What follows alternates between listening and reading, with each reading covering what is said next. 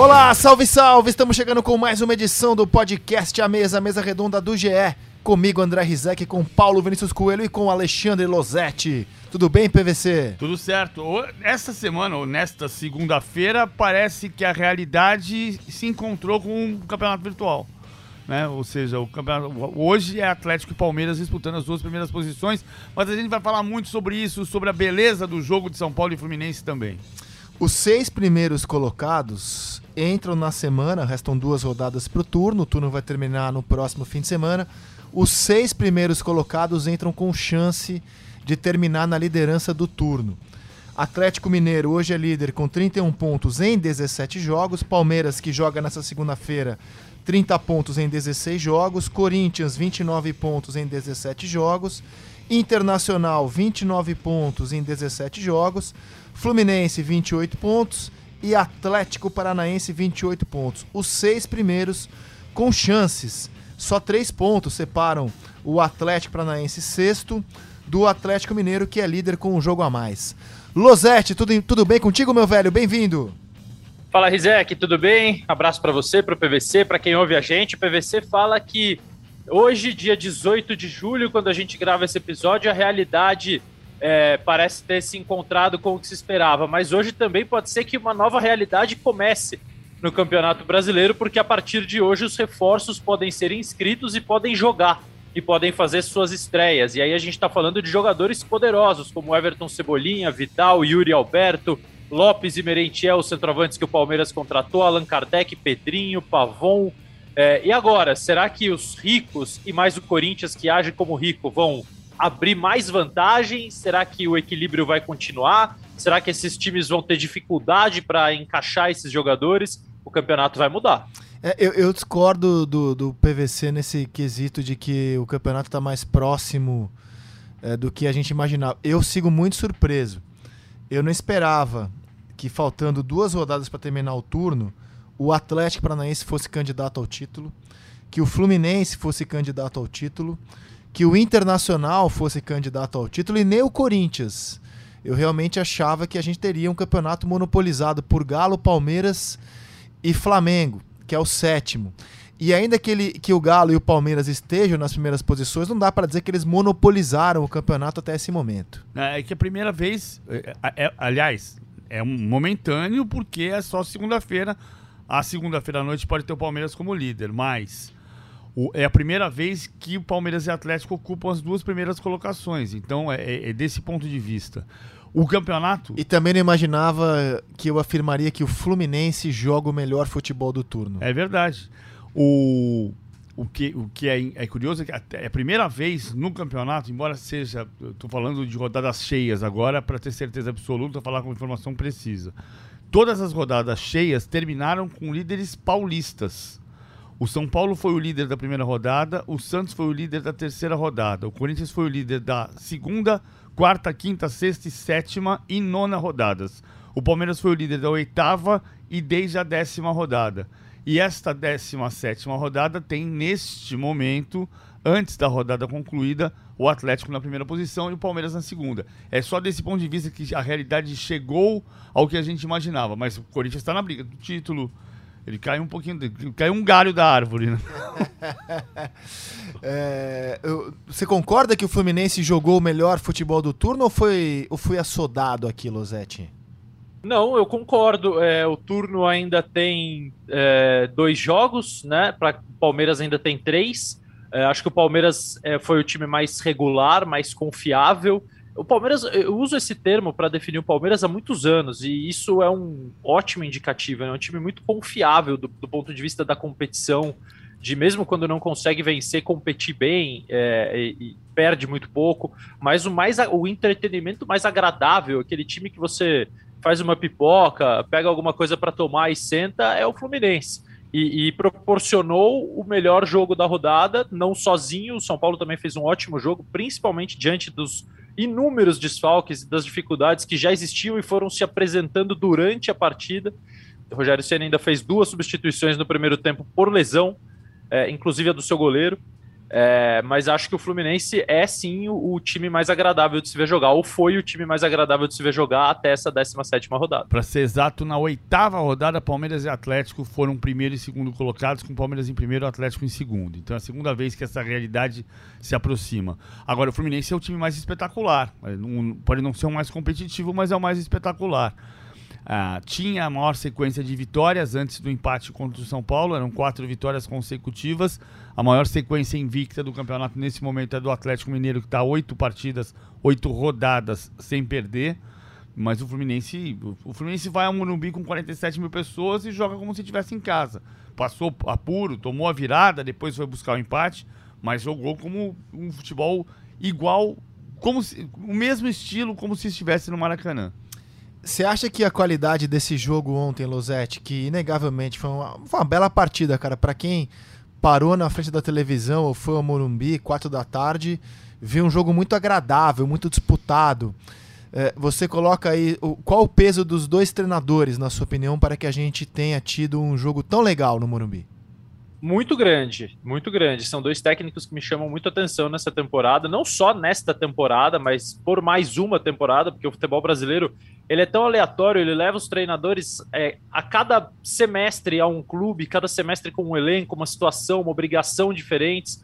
Então eles precisam sempre estar tá se adaptando a novas situações e acho que é, eles têm feito isso muito, muito bem nesse ano, o Diniz no Fluminense e o Rogério no São Paulo. O Fluminense ser o time mais espetacular do campeonato não é uma consequência natural de um trabalho de temporada. É algo que aconteceu a partir do momento em que o Fernando Diniz se tornou técnico do Fluminense. A gente não, não pode negar isso. Era um time chato de ver jogar, como muitos outros do futebol nacional antes do Fernando chegar.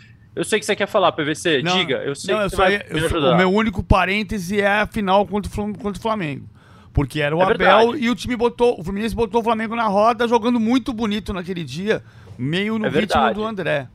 Ah, é verdade, e o é Ganso, que hoje é peça tão chave no time do Fluminense, já com o Abel começou a ser recuperado. É óbvio que o Fluminense está melhor hoje jogando com o Diniz. Sim. É só fazer justiça que, assim, tem um pouquinho, assim, é, não sei se um pouquinho, mas tem, tem algumas digitais do, do Abelão também, né? Que é um treinador muito criticado nos últimos tempos, mas o, o, o, Ganso, por exemplo, sempre gosta de lembrar: o Ganso começou a jogar, ou recomeçou a jogar sob o comando do Abel. É verdade, tem sementes plantadas na época do Abel, e o Fluminense competia bem com o Abel. Não era um time é, desprezível do campeonato, a gente não imaginava como não imaginava com o Diniz que estivesse nessa situação de briga pelo título. Mas as características mais encantadoras desse time são características de trabalho do Fernando Diniz, a forma como ele congestiona setores, aproxima jogadores de um lado do campo para fazer a bola de repente girar e chegar do outro lado, ou nem sempre ele, com essa aproximação, ontem, por exemplo, Arias, Ganso, Martinelli, André, todo mundo jogando pelo setor direito no primeiro tempo, ele conseguia infiltrar a partir dali, como ele evoluiu nas questões de transição, é um time que sabe o que faz quando perde a bola, e esse, essa era uma dificuldade que os trabalhos iniciais da carreira dele tinham. É, e o São Paulo é, é uma equipe que ontem mudou o seu sistema, voltou ao sistema do início do ano por causa dos desfalques. Os desfalques vão se acumulando, o Rogério vai lançando garotos. Ontem lançou e teve que tirar o Patrick, que estava muito mal no jogo, e o São Paulo talvez perdesse o jogo no primeiro tempo no setor dele, que é o terceiro lateral esquerdo, para não dizer que é o quarto.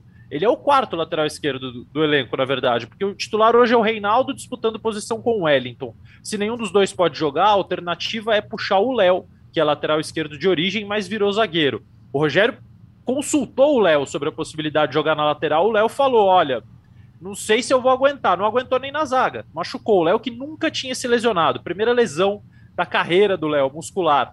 É, e o Patrick acabou sendo essa opção. E mesmo assim, o São Paulo fez um jogo competitivo, com os garotos sendo protagonistas, o Thales fazendo um grande jogo, o Wellington, depois que entrou, melhorou muito o time, o Luizão entrou na zaga e fez mais um jogo firme. Então, acho que sim, tem uma, uma, um carimbo dos treinadores nesse ótimo jogo que a gente viu ontem e uma disposição dos jogadores também de assimilarem a ideia e executar. É, eu acho que o, no caso do São Paulo, o trabalho do Rogério, ele, ele já falou sobre isso, vai aparecer mais ali na frente, né? Porque quando, quando você pega a escalação de ontem e ele tem o Patrick Lança, ele tem Ó, vamos lá. Diego Costa, Patrick Lança, Igor Gomes, Pablo Maia, Thales Costa, entre os que começaram titulares, mais o Thiago Couto, mais o Luizão, mais o Wellington, são oito jogadores da base. E sendo que ele está usando a base para substituir jogadores da base que não estão no melhor momento. O Rodrigo Nestor ontem estava descansando no banco de reservas, o Thales Costa entra e faz a partida que fez. É, o, é claro que o São Paulo provavelmente vai ser um time mais forte à medida em que equacione as suas finanças e possa ter jogadores que revela hoje mantidos por um pouco mais de tempo. Diferente do que pôde fazer com o Gabriel Sara negociado com o time da segunda divisão inglesa. Ah, mas é, é um trabalho que a médio prazo vai, se fortalecer. Agora, o Rogério não é o técnico da, do futebol uh, necessariamente bonito. O Diniz, é, o Diniz é impressionante no aspecto do, de, dele de criar situações que aparentemente não tem bibliografia, não tem histórico. Sabe assim, o, o amontoado de jogadores. Como eu vou criar um nome para isso, Losetti? Ah, ah, jogar esse futebol de um lado do campo, com gestionamento de jogadores do lado do campo, é o Gegenpressing do, do Diniz. Assim como o Klopp criou uma expressão para pressão da maneira como ele exerce e virou conhecido o Gegenpressing, embora não seja especificamente dele, mas é, hoje você olha para essa maneira de pressionar o adversário com três homens na saída do, do, do rival e você pensa no Klopp, você vai olhar para esse tipo de jogo que o Diniz faz e vai pensar no Diniz. Ah, é o inventor? Não sei, eu sei que ele usa com muita inteligência isso. É, e assim, um, um, mérito que eu vi muito forte no jogo do São Paulo ontem, não sei se vocês concordam, é que quando o Fluminense abriu o placar com uma troca de passes que é a, a, o puro suco do, de, de dinizismo, o jogo parecia estar muito confortável para o Fluminense, né? Fluminense rodava a bola, ele parecia estar confortável. O São Paulo conseguiu mudar o jogo, deixar o Fluminense desconfortável, virar a partida. O Fluminense não, não passou a encontrar mais espaços no jogo teve que jogar de um outro jeito. Eu achei que o São Paulo teve um grande mérito ali de tirar o conforto do Fluminense e virar o jogo. Teve, teve mesmo. Ele conseguiu transformar a partida. Eu entendi o São Paulo. Muita gente imaginava o Rafinha fazendo saída de três. O Rafinha faz a saída de três pro Rogério com categoria. Ele falou sobre isso. O Rogério falou sobre isso na, na, na semana passada, depois do jogo contra o Atlético. Você perde um pouco de estatura, mas ele faz saída de três. Mas o Rogério falou uma coisa muito importante ontem na coletiva, que é tá, você pode fazer linhas de quatro, por quê? Porque não se trata de escalar o time como eu quero. Se trata, nesse momento, de escalar o time com as peças disponíveis. Então, Rosete, eu entendi o time começando o jogo com duas linhas de quarto. Uh, ou você viu o Rafinha fazendo saída de três? Não, não. Muitas vezes, eu, eu, a primeira coisa que eu olhei, quando eu vi a escalação, uh, eu imaginei o sistema do Paulista, é, com saída de três, Rafinha os dois zagueiros e o lateral esquerdo espetando como um ponto. E a minha dúvida era se ele ia fazer isso com o Patrick, fazendo sua estreia no time profissional, um garoto muito promissor, mas que precisa de alguma compreensão dos movimentos para você poder fazer isso. E, e, logo nos primeiros momentos, o Patrick dava uma sustentação à saída muito maior do que costuma dar o Wellington, do que costuma dar o Reinaldo. Eles normalmente soltam mais. Então, é, ainda que em alguns momentos o Rafinha possa ter feito um apoio maior à saída, porque ele tem essa característica, o São Paulo jogou com linha de quatro, Isso, é. É, é no seu 4-1-3-2 que ficou consagrado no Campeonato Paulista, foi o sistema que quase ganhou o título, eu digo quase porque ganhou o primeiro jogo da final de 3 a 1 então ele chegou perto de ganhar o título, é, com o Pablo Maia jogando de primeiro volante, depois três meias à frente dele, que ontem eram o Thales, mais centralizado, o Igor mexendo um pouquinho mais, e o Patrick, esse mais fixo, pelo lado esquerdo. É, na hora de marcar, esses três se juntam ao Pablo Maia e fazem a segunda linha de quatro. E é exatamente isso que o Rogério falou. Ele hoje tem que escolher o sistema que ele pode jogar. Ele não tem como fazer um sistema com linha de três é, com linha de cinco atrás, saída de três, Rafinha e dois zagueiros, porque aí ele é obrigado a usar o Igor Vinícius na área e ele precisava descansar o Igor Vinícius. Estava cansado. Ele queria ter descansado o Igor Gomes. Se o Marcos Guilherme pudesse jogar, e pode jogar a partir da próxima rodada, ele teria começado o jogo ontem, porque ele queria descansar o Igor Gomes.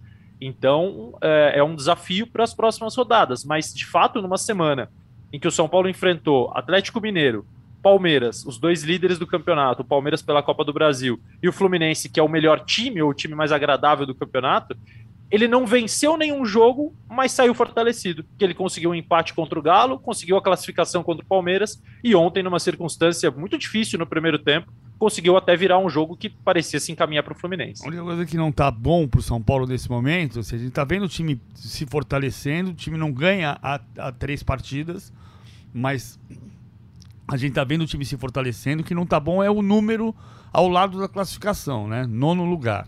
Só que ele tem nono lugar empatado com o sétimo, que é o Flamengo.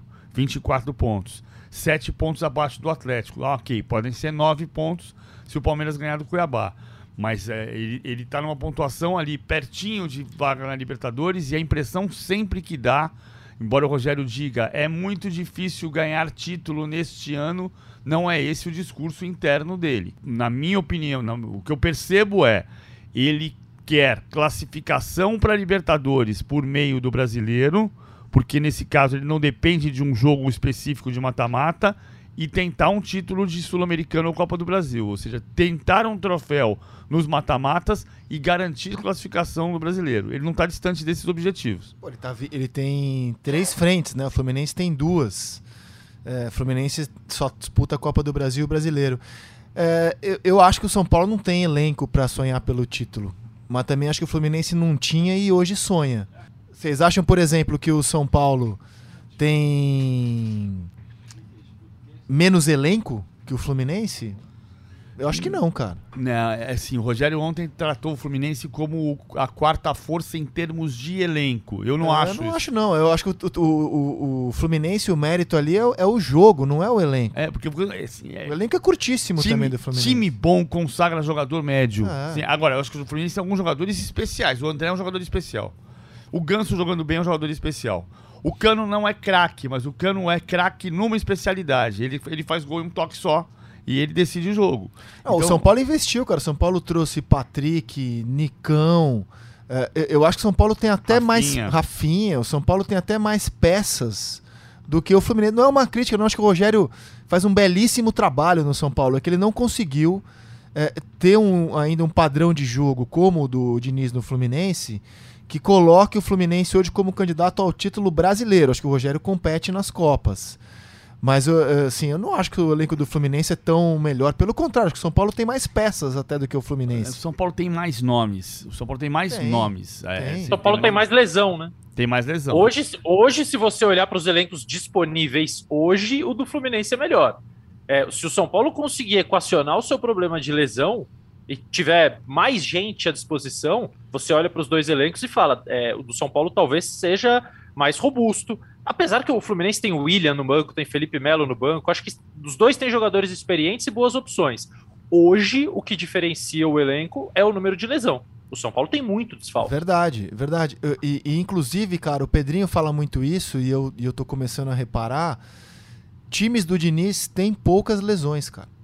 Pode É reparar. verdade. Os times do Diniz, eh, eles têm poucas lesões. O São Paulo dele, que era um elenco bem curto, disputou o campeonato sofrendo poucas baixas, né? O Pedrinho, acredito, acho que é importante dar o, o crédito, porque é uma visão muito de quem jogou. Eu não teria como fazer essa análise. O Pedrinho acredita que é porque os movimentos são tão mecanizados, no caso do Fluminense, né? O, o padrão de jogo é tão claro que o time se desgasta pouco. É, e, cara, e assim, um- um- o, o Diniz, ele melhorou demais a maneira como a gente olha pro elenco do Fluminense. Por exemplo, Samuel Xavier era um jogador que estava descartado. Sim. O Manuel não era visto como o zagueiro que é visto hoje, um dos melhores zagueiros do turno. Né? O, o Arias não era um protagonista. Não era um protagonista como ele é hoje desse time do Fluminense. O William jogava mais, o Felipe Melo jogava mais. Hoje eles são opções de banco, totais opções de banco. Então, assim, o Caio Paulista, ele descobriu esse jogador como lateral. Era um jogador que estava escanteado como um, um- um atacante. Então, acho, acho que o Diniz melhorou muito da, da forma como a gente olha o elenco do São Paulo, do, do Fluminense, Losetti. o, o turno não acabou ainda, mas ele é o melhor técnico do, do- do campeonato até agora, né? Quando a gente for fazer lá a seleção do turno, o técnico é o Fernando Diniz. É, pode ser o Felipão, mas eu, eu, eu não vejo ninguém, nenhum outro treinador conseguir elevar tanto o, o patamar da sua equipe, o potencial do seu elenco, por tudo isso que você citou. É, o Caio Paulista foi, se eu não me engano, a terceira tentativa dele como, como lateral. Ele tentou o Caio na lateral direita, ele jogou com o Iago Felipe de lateral esquerdo logo que ele chegou. Ele escalou algum outro jogador que não é lateral para jogar ali, que agora tá me fugindo a memória. Ele é, escalou até... o Iago Felipe, você falou? Ele escalou o Pineda, ele escalou o Cris.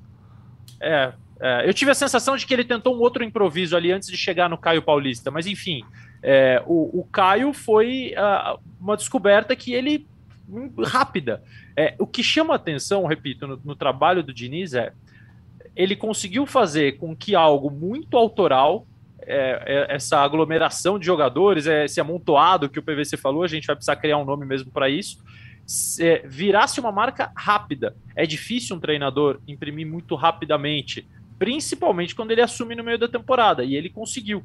É, o, o, elenco do Fluminense hoje entra o Matheus Martins no lugar do Luiz Henrique. O Luiz Henrique era um dos grandes destaques do futebol brasileiro entre os jovens. Ele saiu e a gente não fica falando toda rodada que o Luiz Henrique saiu. Ah, mas o Luiz Henrique saiu, o Fluminense sente falta. Ah, mas vai ser difícil jogar igual sem o Luiz Henrique. Não tá difícil. O Matheus Martins, que tem é, 19 anos, Eu achei. entrou no time e, e, parece que tá jogando faz um tempão. Eu achei o nome. É, é Crowd. É um bom nome, o Crowd, crowd. do Diniz. O Crowd do Diniz. o lado direito craudiado ontem. Adorei isso. Agora, agora chamei de crowd. Boa, muito bom. igual, Conta pra ele, ele igual vai na, igual na praia. Não, ele tá bravo. Não, depois eu te falo com ele, não tem problema. O Diniz tá bravo, PVC? O Diniz tá bravo. É? Por é, que, cara? Porque eu falei que, o, que ele é maravilhoso, tem um trabalho extraordinário, mas que a, do olhar da carreira inteira, a gente tem que ver o, o, o todo e ele sai. No Santos, o que se diz é que ele saiu porque tinha problemas de relacionamento. E ele refuta de maneira veemente isso. Eu não estou dizendo que ele teve problemas de relacionamento. Eu estou dizendo que no Santos o que se diz é que ele saiu com problemas de relacionamento.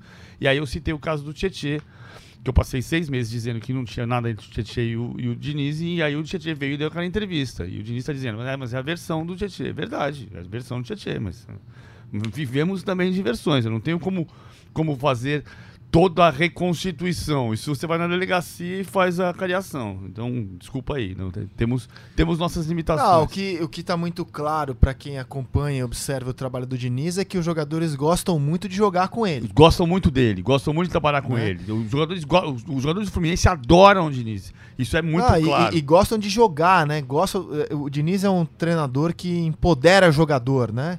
Os jogadores gostam é, de serem protagonistas mesmo da, das partidas. E eles o são com o Diniz. Ah, Não, e, fala, Luz. É que ele tem alguns casos é, eu... de desgaste de relação também, claro. É normal isso. É, e, e eu, eu acho que o, o Diniz é um personagem que, como a gente a, se prende muito a resultado, a, a gente. É, é, o, o, futebol brasileiro gosta de um Wikipedia, né? Ah, o jogador é, X é maior que o Y porque ele ganhou o copo, o Y não ganhou ah, o fulano é mais importante na história porque fez 58 gols, o outro fez 47. É, o resultado pega muito, o currículo pega muito, mas o Diniz é um cara que o maior campeão da história do futebol defende com veemência, que é o Daniel Alves, é, e fala dele como um dos grandes treinadores que teve na carreira. E o melhor jogador brasileiro da atualidade, um dos melhores jogadores brasileiros que a gente já viu, outro dia foi na rede social dizer que gosta do trabalho do cara, assim, gratuitamente, que foi o Neymar. É, é, é, um, é um personagem que eu acho que as pessoas tinham que olhar muito além do, do, do currículo, muito além do título, muito além do resultado. Como se olha, por exemplo, não estou comparando os dois, mas como se olha para um Marcelo Bielsa no futebol internacional. É. Sabe? É, é, é, preciso, é preciso olhar para ele com, com, com um olhar um pouco mais amplo de legados que ele pode construir para o futebol brasileiro em termos de jogadores, em termos de evolução de sistema, em termos de novas formas de jogar. E esse próprio time do São Paulo tem algumas soluções que são da época dele ainda. O, Léo aqui, só espero que ele ganhe mais do que o Bielsa, né? A, a, a entrevista do Bielsa quando ele sobe no, na, da segunda divisão inglesa para a Premier League é maravilhosa, né? Quando o repórter chega para ele e diz: o senhor e o, e o tradutor do lado, e o, o Bielsa ouvindo em inglês e rindo, porque ele, tava, ele não precisou do tradutor para entender o que o cara estava dizendo. O senhor, que tem uma carreira tão vitoriosa, tão repleta de títulos e o Bielsa começa a rir. Aí o cara termina a, a, pergunta ele fala assim: não, não, não, esse aí não sou eu, não. Eu não tenho títulos. É muito bom. Agora, o Diniz tem uma outra característica que é muito forte. Isso esse número é impressionante. O São Paulo teve 64 reforços ou contratações nos últimos cinco anos. Só em 2022 são oito reforços. No período de um ano e meio que o Diniz ficou no São Paulo, sabe quantos reforços chegaram? Um. Que foi a troca do Luciano pelo Everton. Que foi o Luciano, que saiu de graça. Então, no Fluminense também, cara. Ele pegou jogadores. Isso que eu acho que é legal do, do, dos trabalhos dele recentes. Ele. Dos bons, né? Ele olha, ele, ele olha o que ele tem, trabalha com o que tem, transforma jogador, recupera jogador. Isso é muito interessante. Tomara que ele conquiste mais do que o Bielsa, que é visto como um apaixonado é. sem títulos. Al alguém que impacta é, treinadores muito vitoriosos, mas que ele mesmo, Bielsa, tem poucos canecos. Agora, vamos mudar de jogo? Vamos para Cara, a nona derrota em 12 jogos do Botafogo. Esse número é impressionante, né? Botafogo vem numa sequência muito ruim, embora ontem não tenha feito uma partida desastrosa. A torcida até entendeu e apoiou o time. E o Atlético Mineiro poderia ter vencido por mais, não fosse um erro. Aliás, a arbitragem é um capítulo à parte, já já entramos nele. Não fosse um erro da arbitragem no finzinho. Mas como é que está vendo esse Atlético que dormiu na liderança PVC e um Botafogo que, repito, perdeu nove dos últimos 12 jogos? O Botafogo foi competitivo. É, uma coisa que sempre me preocupa no Botafogo, quando ele joga com dois, com dois zagueiros só, como aconteceu pelas lesões, né? O, o, o Luiz Castro não quis usar o Klaus, ele tinha problemas na lateral esquerda, ele não tinha o Daniel Borges, que às vezes faz a saída de três, então ele fez linhas de quatro. E, e muitas vezes com o Tietchan no meio campo, me preocupa no Botafogo a falta de desarme. E o Botafogo teve desarme. O Botafogo desarmou mais do que o Atlético. O Botafogo pressionou a saída de bola, recuperou bola no campo de ataque. É um trabalho que o, que o Luiz Castro está conseguindo fazer com o Tietchan. O Tietchan está mais competitivo do que foi nos últimos clubes, no São Paulo, no Atlético Mineiro, onde ele é o jogador do quase, ele quase desarma, ele quase faz o passe, mas ele, ele, ele não completa as ações. E ele ontem fez um jogo competitivo, não só por causa do Tietchan, mas o Botafogo foi competitivo. O Lucas Fernandes tem tido boas atuações e dizendo assim, parece que eu tô falando da seleção brasileira, cara, mas não é. O Botafogo só que, que tem nove derrotas nos últimos 12 jogos. Mas competiu contra o Atlético. O Atlético fez um primeiro tempo razoável e fez um segundo tempo ruim. Depois das alterações do, do Antônio Mohamed, o Atlético não conseguiu, não conseguiu se encontrar. O Botafogo teve o problema de, no último toque, falta, falta o refinamento. Ou quando tem o refinamento do Jefinho e do Matheus Nascimento, falta a experiência. Então o Botafogo não conseguiu concluir para empatar o jogo. Poderia ter empatado a partida. E acabou quase tomando o, gol, o segundo gol no finalzinho, porque teve o, o lance do gol anulado do, do, do Keno, que não estava completamente impedido, mas teve um pênalti em, do, em cima do Ademir cometido pelo Del Piage. O Botafogo é mal mandante, né? Ele, só, ele perdeu cinco dos dez jogos que disputou como mandante. Ele ganhou três com o Luiz Castro: Ceilândia, Fortaleza e São Paulo. É, muito ruim. Fala, Losetti. Botafogo tem dificuldade né, de, de, se impor ofensivamente. Talvez por isso a questão de, de quando joga em casa e quando tem um pouco mais da, da obrigação de tomar a iniciativa do jogo, de tentar ele, Botafogo, desenhar o roteiro do jogo e, e transformar o adversário no time reativo, não na forma de jogar, mas no sentido de reagir ao que o Botafogo vai fazer. O Botafogo não consegue fazer porque também não tem atacantes e jogadores de frente, jogadores criativos com tanta qualidade para fazer essa, essa imposição ao adversário. A qualidade que sobra no Atlético, que é o time do Brasil hoje que mais consegue resultado quando não joga bem, porque o Palmeiras tem muito resultado, mas o Palmeiras joga bem. É, o Flamengo, quando não joga bem, quando não jogava bem, não tinha resultado. O Atlético não faz jogos brilhantes, mas é, perde pouquíssimo. Tanto que o PVC citou, são oito rodadas invicto, e dessas oito rodadas o Atlético fez quantos grandes jogos? É, um, dois, jogou muito bem em qual partida? Foi, é difícil a gente ver o Atlético fazer um jogo que enche os olhos. Eu lembro da primeira partida contra o Flamengo na Copa do Brasil, onde o 2 a 1 acabou sendo pouco. E contra o Flamengo no Campeonato Brasileiro também fez um bom jogo, mas é difícil. É, a boa notícia para o líder provisório Galo é o Zarate voltando a, a, ter mais tempo de jogo, ritmo, fazendo um bonito gol.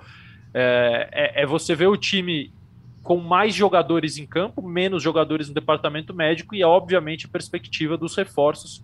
Eu ainda tenho a sensação de que o Allan Kardec vai ser titular para ajudar o Hulk, que para mim está nitidamente sobrecarregado, não tem conseguido repetir as atuações que a gente se acostumou a ver, o padrão dele desde que ele voltou ao futebol brasileiro.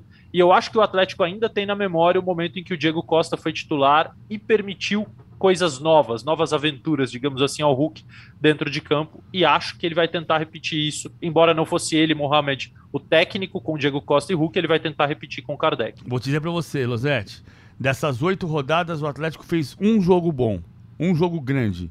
Foi contra o Flamengo, 2 a 0 É. Foi o único. É isso. Porque esses oito jogos, o, Flamengo, o, o Atlético não perde desde o 5 a 3 pro Fluminense, no brasileiro. Foram 1 a 1 com o Santos, médio. 0 a 0 Ceará, médio. 2 a 0 com o Santos com homem a mais. O Santos empatou É. com 10. 2 a 0 no Flamengo. Foi boa atuação. 3 a 2 no Fortaleza. Time poupado, mas foi fazer o gol contra do Matheus Justa na última bola do jogo. 2 a 1 no Juventude. Tomou pressão no final. Ah, 0 a 0 com São Paulo e 1 a 0 no Botafogo. Foi um jogo desses oito, um jogo grande que foi contra o Flamengo. O bom sinal é conseguir o resultado quando não tá jogando bem. O mau sinal é não jogar bem. Se, se o Galo melhorar, a sensação que dá é que é um time muito difícil de ser batido. É, então, eu, eu dei, umas, dei umas informações de bastidor é, após a eliminação para o Flamengo na Copa do Brasil. De como o trabalho do turco é avaliado. É avaliado em três frentes no Galo.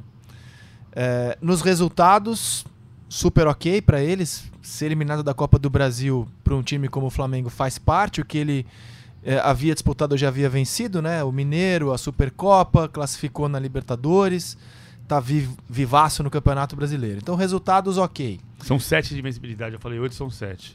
Ambiente, ótimo ambiente. O, o, o ambiente no Galo hoje é melhor com o Turco até do que era com o Cuca. Se você for fazer uma enquete se os jogadores preferem o ambiente de hoje em relação ao ambiente do que ganhou, eles vão preferir de 20 em cada 30, é o relato fiel de gente que eu acredito que eu ouvi de lá. Então o ambiente é ótimo. Acham o turco muito claro, muito didático é, e, e muito aberto. O clube dá um mérito enorme para ele na utilização do Rubens, considera que o Rubens é uma revelação que está na conta do turco, a maneira como ele vem sendo utilizado. E a parte onde ele é não tão bem avaliado é a parte tática. Se entende que o Galo poderia estar melhor hoje, mas que ele não corre riscos, isso eu informei na semana passada, até o duelo com o Palmeiras. No entanto, muita gente teve informação diferente da que eu tinha, mas a que eu tinha acabou se confirmando. Ele tá, tá lá no cargo, o, o clube fez uma reunião na sexta-feira normal, de rotina, de avaliação de trabalho. É, e, no entanto, um, não se enxerga muitas possibilidades melhores também no mercado. É, o, o Turco é um treinador que venceu campeonatos mexicanos por diferentes times e, e- e se pensa acertadamente no Galo. Pá, se eu tirar o Turco, qual a garantia eu vou ter de trazer alguém melhor nesse momento? Alguém que vai entrar aqui e vai assumir. Então se aposta na continuidade do trabalho, no bom ambiente que ele tem lá e informação que eu tive também é que os reforços, especialmente o Pedrinho, estão treinando muito bem, que podem ajudar agora o Galo. Que é o caso do Pavon, que não joga Libertadores, do Gemerson, do Allan Kardec e do Pedrinho, que, segundo relatos, é quem vem treinando muito bem por lá, PVC. É, o- o- ontem, se perdesse pro Botafogo, não é que não, não ia cair, mas ele ia, ele ia ter uma turbulência de novo.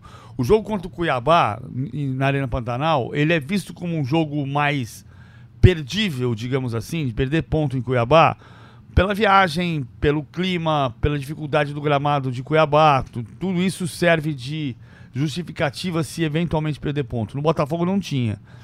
Como, assim perder o ponto pro Botafogo fora de casa? Agora, o Atlético chegou à primeira posição do campeonato e está nas quartas de final da Libertadores. E ele, e assim, ah, mas perdeu a Copa do Brasil. Mas o Atlético foi o último campeão da Copa do Brasil. A Copa do Brasil é, é sempre legal ganhar o próximo torneio. O, o Cruzeiro é o único bicampeão consecutivo, igualaria o Cruzeiro como o único bicampeão consecutivo da história da Copa do Brasil. Mas não é o, o- a cereja do bolo do Atlético dessa temporada. Foi o primeiro, o primeiro torneio que o, que o Turco perdeu. Acho que tem alguns problemas táticos às vezes. Por exemplo, eu não teria feito o que ele fez contra o Flamengo, que ele colocou o Zaratio em princípio para marcar o Rodinei do lado esquerdo. Ah, e se tivesse o Vargas atacando o Rodinei, o Rodinei provavelmente teria mais dificuldade para jogar, e o Rodinei jogou bem, porque o Zaratio nem marcou o Rodinei e nem criou, e o, e o Atlético perdeu o meio campo. Então, eh, tem algumas decisões que não é, é que ele pensou, é, fez errado. O que ele pensou não deu certo. E o Cuca, eh, o Cuca é muito, muito estrategista desse ponto de vista. O Cuca interfere muito no jogo. O Cuca rapidamente saca que o que ele tinha planejado não está funcionando, entende o que o, o, qual é o parafuso que não está no lugar e troca por um prego e resolve o problema e, e, e no improviso o, o time começa a andar, o, o motor volta a funcionar. É, isso o Turco não tem, mas não nem todo mundo tem. O que a gente está dizendo assim, o Diniz é maravilhoso para escalar o time. O Diniz ainda não é o mais perfeito da, da, estratégia. Se você pensar, transformou o jogo numa mudança. No, no, o exemplo não é nem o melhor, porque acho que ele é até bom nisso. Ele pode não ser tão bom quanto o Cuca é. Né? O, o, o, tudo tem cobertor curto. Tudo você ganha de um lado e perde do outro. Não, assim, o, o, Cuca é um treinador especial, assim, taticamente, na montagem de elenco, né? É, esse é o conceito que há no Galo. Mas o Cuca é também um treinador muito imprevisível, que no dia 24 de dezembro passa uh, a mão no telefone e liga para dizer que vai embora, surpreendendo a todos. Com o pessoal, inclusive, achando que era trote na primeira mensagem dele em pleno 24 de dezembro. E, então, assim, uh, o Turco chegou nessas condições. E eu, eu concordo com o Galo. É, tá, vou demitir o turco agora, porque caiu num, num, num, duelo. Quem eu trago? Qual a garantia que eu tenho de que, de que vai ser melhor? Eu, eu, eu tô com o Galo nessa, não tem que fazer mudança nesse momento. E, o, e os resultados estão a favor do treinador, estão a favor do Galo. Agora, me impressiona uma coisa, Losetti. É, o Hulk, nos últimos três jogos, contando Brasileiro e Copa do Brasil, cara, ele não foi bem, ele consagrou zagueiros adversários, né? O Miranda fez uma atuação espetacular é, no Mineirão no domingo passado. O Davi Luiz se consagrou em cima do Hulk, quarta-feira pela Copa do Brasil, e foi a vez do Canu agora não deixar o Hulk se criar. Será que está começando a chegar a conta de um jogador que praticamente não é poupado e o rendimento dele começa a cair? Faço uma pergunta porque eu não tenho a resposta também. É, eu te, a resposta eu também não tenho, mas me parece que são fatos que estão caminhando juntos, né? A temporada uh, afunilando, meses com muitos jogos. O Atlético só agora vai começar a ter algumas semanas livres de treinamento. Quando tiver Copa do Brasil, o Atlético não vai jogar. E isso vai ser bom, vai ser bom para o Atlético vai ser bom para o Palmeiras, os dois primeiros colocados do campeonato nesse momento. Uh, mas o Hulk talvez passe por esse processo de humanização. Ele tem é, corpo de super-herói, apelido de super-herói, jogo de super-herói, e ele não é super-herói ele é um ser humano muito mais dotado fisicamente do que a grande maioria, inclusive dos atletas. Mas é, e a conta dele talvez tenha demorado mais para chegar por causa disso, mas chega. É, ele, ele, como você falou, ele quase não é poupado. Quando ele joga, ele joga todos os minutos. Tem treinadores que não podem abrir mão de certos jogadores. A gente falou do São Paulo, por exemplo. O, o Rogério Ceni quando poupa o Caleri, coloca ele no intervalo, ou coloca ele durante o segundo tempo. Não dá para ficar o jogo inteiro sem o, o Caleri. O Hulk joga todos os minutos. Ele não sai do jogo. Quando ele saiu do jogo contra o Flamengo, eu percebi que ele realmente estava precisando descansar. É. Porque para ele sair, mesmo que depois dos 35 minutos do segundo tempo, é porque tem um sinal de que ele tem desgaste.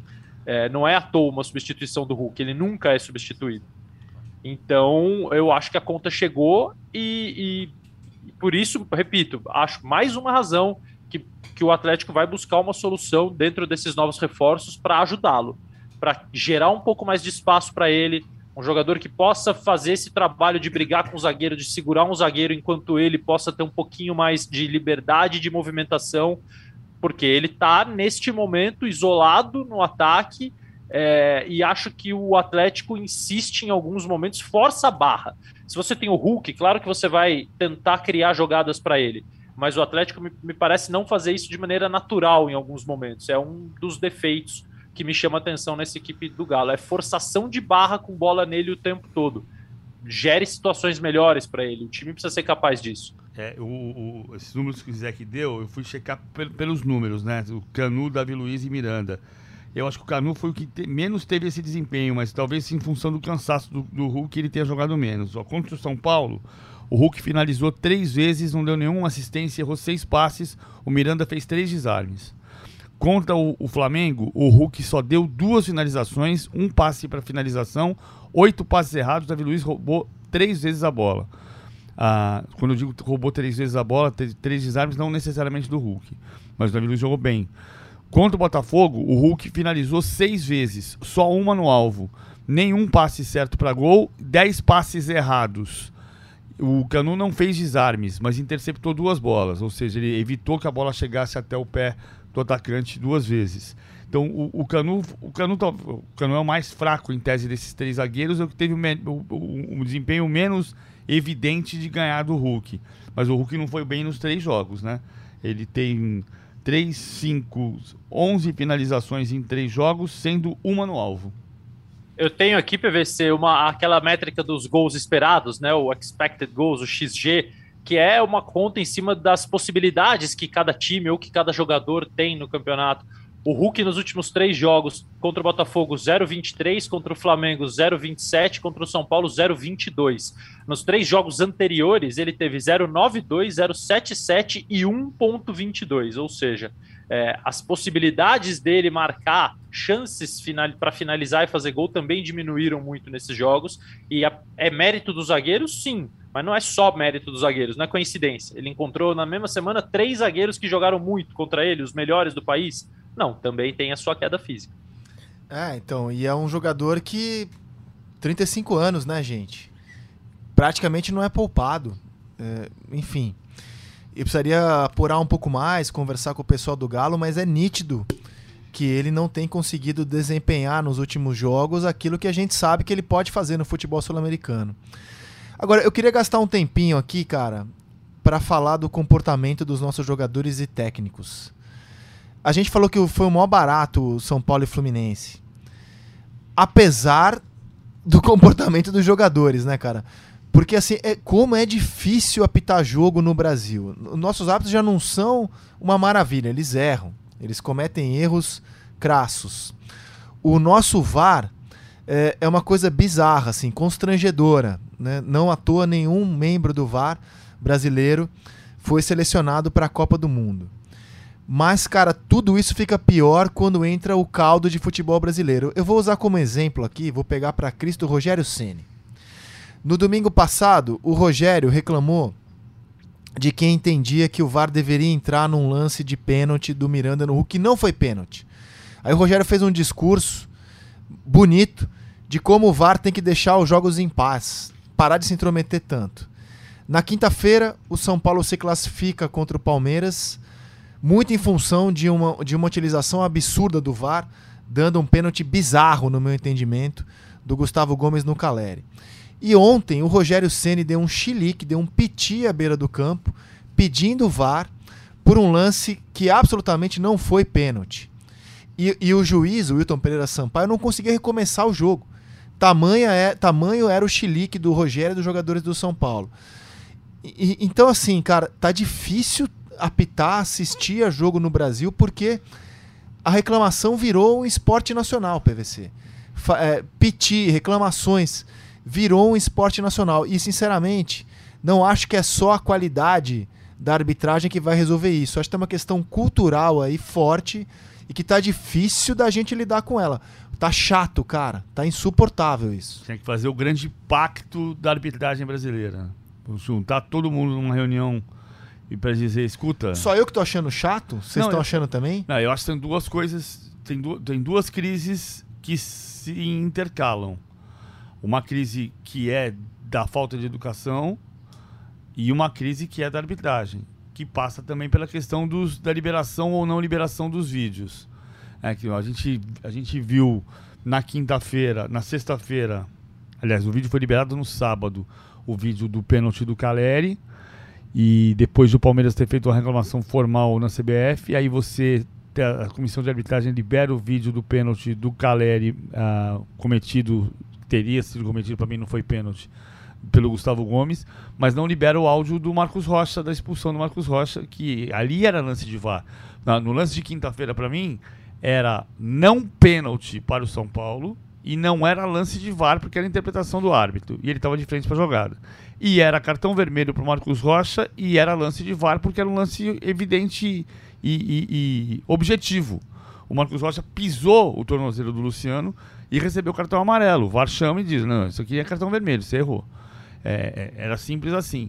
E aí isso dá margem a que o Rodrigo Caetano diga no domingo que não foi liberado o áudio da bola que entrou no segundo gol do Flamengo pela Copa do Brasil. E nesse ponto ele tem razão. Por mais que seja um choro, seja uma reclamação tardia, mas assim, por que, que a, a, a comissão de arbitragem libera um áudio aqui e não libera outro áudio ali? Por que, que o VAR interfere num lance de interpretação aqui e não interfere em outro lance de interpretação ali? E não interfere num lance objetivo? E isso também dá margem a que as pessoas duvidem da competência da arbitragem e vire essa terra de ninguém. Agora, precisa fazer o grande pacto do futebol brasileiro há muito tempo e hoje precisa fazer o grande pacto da arbitragem. Dizer, vem cá, todo mundo aqui, vem cá. Não está funcionando por causa da falta de qualidade dos árbitros e da falta de educação das pessoas que estão no campo. E aí, Losetti? Não, eu não só concordo contigo, como eu queria tatuar essa frase, ou então levar faixas para estádios, todos os estádios. Está insuportável o futebol brasileiro, não por causa da qualidade dos jogos, mas por causa, sim, do comportamento dos árbitros, dos jogadores, da comissão técnica. Eu estou com o PVC, são duas crises que se intercalam, é, mas elas têm ligação direta porque, é, na verdade, é um pouco do que a gente vê no país em geral, em todos os setores. Ninguém no futebol pensa como nós podemos melhorar o nosso produto. Eles pensam como nós podemos melhorar para mim. Como eu posso tirar vantagem dessa situação? A interpretação que eu tenho, e aí é pura interpretação, porque todos os clubes, treinadores fazem isso quando podem, do, do, do, do, do chilique do, do Rogério ontem no jogo, é o seguinte: o São Paulo até aqui é visto como o grande beneficiado do momento. Né? O São Paulo foi o time favorecido pelo não uso do VAR, pela não, pelo ato de não traçar as linhas do Caleri e do Gustavo Gomes naquele lançamento. A partir do momento que eu exponho de maneira veemente que o time foi prejudicado num lance, ainda que não tenha sido, que não tenha sido pênalti, mas o que vale é a, é a imagem, é a sensação. Neste caso, a partir do momento que eu exponho isso, eu viro o jogo. O São Paulo pagou a dívida. Se a gente tinha alguma dívida, pronto. Agora a gente foi prejudicado contra o Fluminense. E é assim que funciona. Os clubes vão, vão na CBF reclamar formalmente, não vão para tentar corrigir o resultado do jogo anterior. Eles vão para tentar colocar uma pressão em todo mundo para o jogo seguinte. Para ver se o time dele pode ser beneficiado por alguma hesitação de um árbitro, por alguma hesitação de quem está no VAR. Quer dizer, ele não está ali para tentar melhorar a arbitragem, ele está ali para tentar criar um erro a favor dele que é uma cultura completamente equivocada. Porque aí a gente nunca vai sair do lugar. Olha, nós temos nosso PVC versus Rizek. Aí o árbitro ajudou o PVC. O Rizek não quer ajudar a melhorar o árbitro, ele quer que o árbitro erre a favor dele no próximo jogo. Aí o PVC vai fazer o que no outro? A mesma coisa. E vira essa bola de neve e todo mundo age assim. Então os técnicos dão chilique para tentar se livrar do, do, do, rótulo de time favorecido. Agora o meu time foi o time prejudicado. Então, na próxima entrevista, quando alguém falar do VAR do jogo, eu tenho esse argumento para dar. Não, mas no jogo seguinte não deram um pênalti. Então eu igualei, equacionei as coisas. Ninguém está preocupado em, de fato, construir um ambiente mais adequado para o árbitro apitar, para o jogador jogar. E repito, não é problema de educação individual, porque esses jogadores saem do Brasil, vão para a Europa e se comportam como se tivessem estudado em Oxford a vida inteira.